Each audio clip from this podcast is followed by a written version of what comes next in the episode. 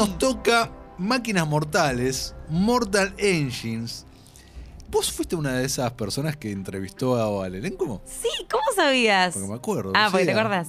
Claro. Tengo memoria. Fue mi primer eh, junket eh, de ir a entrevistar Qué a un suerte elenco. que tu primer Pero pará, sea con esta fue, película. sí, fue muy, mucha mala suerte y muy buena suerte también. ¿Por qué? Porque le pusieron, tiraron tanto la carne al asador que había mucha guita para todo lo que era prensa y habían recreado la London del Máquinas Mortales. Ah, había bueno un eso. juego espectacular, tipo, era fascinante, era de verdad estar adentro. O sea, viste la película y después te metes en el juego de, de Máquinas Mortales y te ¿Y eso te- hizo que le te sumaras algún disfraces. punto? No, desafortunadamente Ah, no, no, le puse. De hecho, estaba, en- yo estaba siempre, desde que llegué a Los Ángeles, sonrisa de oreja a oreja, tipo, no puedo creer que esto está sucediendo y que es una realidad. Y cuando vi la película, seguía con la sonrisa de Ah, oreja a oreja. ya no la habías visto antes Claro, no, no, no, la vi allá en Los Ángeles. Y claro, a la media hora de película ya la, la sonrisa de oreja a oreja se iba desvaneciendo. Y en un momento era una lucha constante por no quedarme dormida. Oh, tremendo. Porque era tipo, no, qué papelón, no te vas a quedar dormida. Y miraba para los costados para que nadie, ningún otro colega me estuviera viendo. Y, y hundía mis manos en el pochoclo salado, ese mantecoso que Oh, tienen allá. horrible. Ay, a mí me encanta.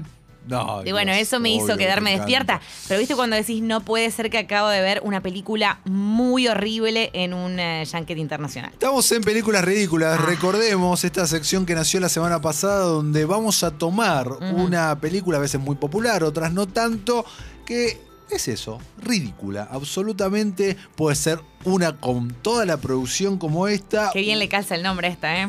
U otra eh, de muy bajo presupuesto, como haremos en algún momen- momento. Y esta era promocionada como la producción de Peter Jackson. Sí, que en realidad iba y es dirigida por uno de los capos que estuvo detrás de los efectos especiales de un montón de, sus, películas, ¿no? Exactamente. Christian Rivers se llama el director. Te leo la sinopsis de la película. Lémela, mi vida, por favor. Miles de años después de que la civilización haya sido destruida por un suceso cataclísmico, la humanidad se adaptó a una nueva de forma que ha surgido. Gigantescas ciudades en movimiento rodean la Tierra, predando sin piedad sobre los pequeños pueblos que aún quedan. Tom Nasbordy se encuentra luchando por su supervivencia luego de encontrarse con una peligrosa fugitiva. Dos supuestos cuyos caminos no deberían haberse, cruza- no deberían haberse cruzado formarán una inesperada alianza que está destinada a cambiar el destino del mundo. Básicamente, para resumir, son eh, máquinas mortales, máquinas que se comen ciudades, máquinas ciudades que se comen otras ciudades más, más pequeñas. pequeñas. Y es un loop de ciudades que se comen máquinas, menos las ciudades que en realidad sí son ciudades, porque después hay ciudades que son ciudades, Sí. y ciudades en el cielo que no se comen ciudades. O sea, entendemos, ¿no? Lo ridículo que, No, no, de todo lo que estamos es hablando. muy ridículo. A ver, yo lo único que le rescato de bueno esta película son los primeros 10-15 minutos. 100% de acuerdo. Que está Por eso, que está muy bien, Sí. muy bien filmada, muy bien todo. Es como, ah, Todo. mirá qué interesante. Cuando empezó era, ah, che, pero, ah, esto está bueno, ¿eh? sí, y sí. después entra en un abismo que no sale nunca más, lleno de sinsentidos, de ridículos y de copias espantosas a Star Wars. Todo el tiempo copia de Star Wars. Tiene los tres finales, esto es espectacular. Están los tres finales de episodio 4, 5 y 6, o sea, A New Hope, Imperio Contraataca y Return of the Jedi, están juntos. O sea, en vez de volar una estrella de la muerte, hay que hacer mierda a una de estas máquinas. Eso pasa en un momento. Acto seguido, el villano revela que es el padre de la protagonista. En una de las escenas más estúpidamente ejecutadas que pudimos haber visto, con diálogos que vos decís parece una telenovela mexicana, pero es una Sí. superproducción de Hollywood. Y después tienen que romper, al igual que el Retorno de Jedi, otra estrella de la muerte, acá otra máquina de esta misma manera. Es como, dale. Es muchísimo. A mí lo que me causa gracia, por ejemplo, es que como en todas las películas eh, post-apocalípticas, eh, en donde hay recursos limitados, acá se hace justamente el énfasis, se pone ahí que hay recursos ilimitados. Y usan un montón de recursos para todo, ¿entendés? Por favor, dejen de desperdiciar recursos. ¿Son limitados o no son limitados? No. Totalmente. Me pone muy nerviosa eso. Hubo una escena que me puso extremadamente nervioso por... ¿En serio? ¿Ustedes querían, pretendían que la gente estalle de risa con esto? A ver. Cuando aparecen eh, lo- eh, los Minions. Ah, lo de los Minions. Igual te digo que como yo venía tratando de encontrarle la vuelta a la película, los Minions dentro de todo dije, ok, entiendo. Yo odio los Minions aparte. ¿Odias los Minions? Odio los Minions, o sea, los odio. Hubo un momento en el que fueron furor y era como, basta, por favor, sacame este Minion de acá. Me parecen insoportables. Banana. ¿No te pasa? No, no, no, no me los banco los Minions. No, no, no. Es como tipo. No, na, me- na, mucha na, merchandising. Ay, no, basta. No, Me divierten los Minions. A vos te divierten y no te gustaba la aparición. Porque eso del museo que aparece Sí. al principio, en donde supuestamente eh, uno de los personajes recolecta como artículos antiguos que en realidad son tipo iPhones, ponele, o cosas Sí. así, y las pone en el museo. No me parece que está mal. Los. Minions no te gustaron. No, me pareció muy tarado el chiste que quisieron lograr. Claro. me pareció. Como chiste es un bodrio. Como chiste es un bodrio. Sí. Sí. me pareció simpático eso, pero como chiste es un bodrio. Eh, estoy pe- qué, qué mala película en todo sentido. te quiero traer el. eh, encima la tengo muy. O sea, no, no es que la tengo fresca, pero me la acuerdo bien. Sí. El Cyborg Dad. O sea, hay un padre Ah, robot también, sí. de la protagonista, que es Hester, que aparece de la nada. O sea, literal no pega ni con cola.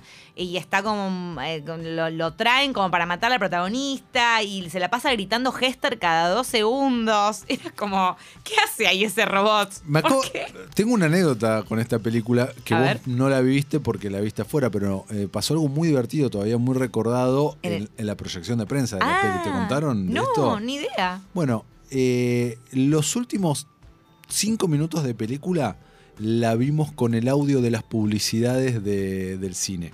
No. O sea, empezó, hubo una desprogramación, no sé qué carajo pasó, y eh, empezó a sonar las publicidades de diferentes productos y del cine mismo eh, por sobre el audio de la película. Y increíblemente quedaba medio en sincro, ¿entendés? No. Entonces lo hacía como muy gracioso. Ah, no, me parece maravilloso Sí, ver sí. el final de esa película de esa manera. Eh, eso fue lo mejor que, que sucedió claramente hasta este bodrio tremendo. Protagonizada por, vamos a el elenco de la película. A ver, el más famoso que es secundario es Hugo Weaving. Sí, sí, es secundario, pero bueno, también es como el villano, Es ¿no? el O sea, tiene, tiene su papel. Hay mucha gente, ese es el otro problema. Y después nadie, mm, son todos desconocidos. Eh, Robert Sheehan es el único conocido que Ah, eh, es razón, Klaus en The Umbrella Academy. Pasa que en realidad en ese momento todavía no era tan conocido. te No. iba a decir, no. No. Eh, era Hilmer, Robert Sheehan, no. eh, El de No Stephen- Respires está. Stephen Lang, sí. Claro. Stephen Lang eh, tal vez será el más conocido. Sí, ponele. Ponele. Sí. Y listo, ya está. Sí, sí, no había un cast demasiado de renombre, digamos. No. Eh, lo cual es una lástima porque hubieran aprovechado para tomar un cast que, eh, sobre todo lo- los más jóvenes, se destacaran más en lo actoral. Eso también, el guion no ayuda. Bueno, pasa que es, es, una cosa mala arriba de la otra, ¿no? O sea, para mí el error más, más grave de todos, no sé si vos coincidís, es tratar de comprimir una serie de libros eh, que eran muy difíciles de adaptar de esta manera. O sea, no, no tendrían que haber le buscado la vuelta. Nunca tendría que haber. eh, No, a ver, la verdad que, eh, este, como vos dijiste, visualmente está buenísima la película. De hecho, desarrollaron como un efecto visual que no se, que se inventó, digamos, para este fin, con un montón de cosas re locas, pero tendrían que haber, eh, no sé, eliminado cosas, simplificado de otra manera, cambiado el guion. Bueno, estoy diciendo un montón de cosas, no, ¿no? Estás diciendo hacer una película nueva, básicamente, en un momento de auge total y de hambre por parte de Hollywood de ver, encontrar cuál es la nueva Hunger Games, ¿no? Porque se desató Claro. toda esta fiebre de estas películas de futuro distópico. Sí, pero las parejitas que aparecen en la película no nos podrían interesar menos. No, totalmente. No hay química, no hay. De vuelta, los diálogos son tan malos que es como que tampoco terminas de conectar Pero, la, con pero la nada. protagonista es una precursora en la utilización del barbijo. Ah, es verdad. Precursora, grosso. Sí, yo tengo el Funko de la. que te lo regalaban Ah, eso te también. iba a decir, ¿por no, es que te, no, te lo No, es que eso te iba a decir. Por eso yo decía, qué locura. Mirá todo lo que invirtieron en esta película para la prensa. Y claro, después está viendo la pérdida de taquilla, porque recordemos, eh, ya medio un poco lo mencionamos, que le fue pésimo y perdió muchísimo, muchísimo, muchísimo dinero. Realmente le fue muy mal. Muy, muy mal. Ah. Ah, pésima. El jueves igual se estrena en Netflix. Mirá. Está todo conectado Está acá. todo conectadísimo. Así bueno, que- véanla y después nos comentan. Me encantaría, me encantaría que la vieran si no lo hicieron. Es Desde el jueves la van a poder ver. Tal vez es de esas películas que se disfrutan más bajo alguna sustancia. Ojo, esto no es apología de nada. Yo no sé, vos decís. No, no sé. Mm. Te dije por eso, tal vez.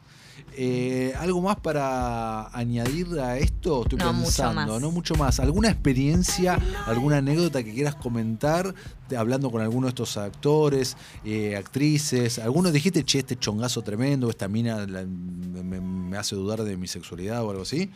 El cast es todo muy bello, la verdad, lo cual también es medio ridículo, porque decís, tampoco es necesario en una situación eh, de post-apocalíptica Bueno. donde todos están hechos medio bosta, que sean todos eh, divinos, preciosos, tan así, tan hegemónicos.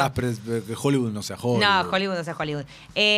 Robert Sheehan me había parecido muy lindo y me dijo Lucía. ¿Le hiciste y me gusta cuando me. No le hice ojitos. Espera, no, ¿te dijo estaba- Lucía y qué? Me dijo Lucía y se acordaba del secreto de sus ojos. Viste que a veces cuando se acuerdan de. Es como, ay, mirá, nombró una película nuestra, jaja, y uno se queda con. es- ¿Con qué poco se conforma? ¿Con poco? qué poco? Y habló de Te esa dijo película. Lucía y te acordó, se acordó del secreto. Se acordó de de esa película y Peter Jackson, que esto creo que alguna vez lo conté, eh, hizo la entrevista muy agradable. eh, él tenía un tema que se le había desabrochado un botón de la camisa Tenía la panza afuera. y era muy difícil concentrarse en la entrevista Oh, necesito- sin dejar de ver que tenía un botón desabrochado de la camisa y era como, ay, le- aparte tiene su... su Sí, su su panza zapa- hobbit. Claro, claro. Entonces era muy, muy complicado. Necesito no decirle, ver- Peter, please, button your Qué, shirt. qué raro que ningún publicista se lo dijo. Claro, yo digo, todo bien. Estaba con la esposa, Qué con Filipa, que es la co-guionista y qué sé yo. Digo, dale, alguien que le tire, che, escúchame, dale, Peter. Mira para abajo que tiene un botón desabrochado. Vamos a buscar Ah. estas entrevistas que hizo Lucía Agosta en la ¿Por qué web, nos toparemos con Sofía Paradiso, nos toparemos con otras cosas y llegaremos a ella.